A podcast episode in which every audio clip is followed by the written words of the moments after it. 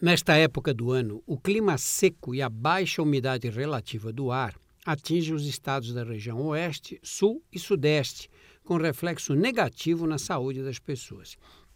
Crianças e idosos são os mais atingidos, quando os índices de umidade atingem os níveis de alerta ou emergência. Os principais sintomas provocados por essas condições atmosféricas são: primeiro, dor de cabeça.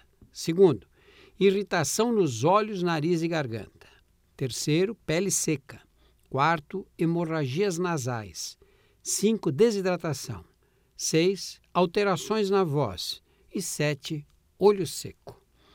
Segundo os dados levantados pela Defesa Civil, a baixa umidade do ar também aumenta o risco de transmissão de doenças respiratórias causadas por vírus e bactérias.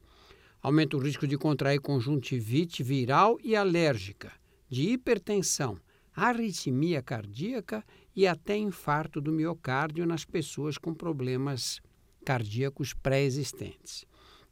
Como parece que o tempo não vai mudar nos próximos dias e semanas, alguns cuidados podem ajudar a atravessar com mais conforto esse período sem chuvas. 1. Um, beba muita água, pelo menos 2 litros por dia. 2. Não pratique atividades físicas ao ar livre, especialmente nos horários mais críticos.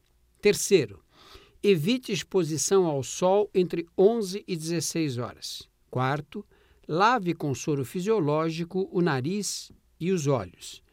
5. Espalhe bacias e toalhas molhadas pelos cômodos da casa. Sexto, não tome banhos muito quentes. Sétimo, passe creme hidratante na pele. Oitavo, mantenha a casa bem arejada. Fica aqui uma, ainda uma, uma recomendação: o ar-condicionado agrava a secura do ambiente.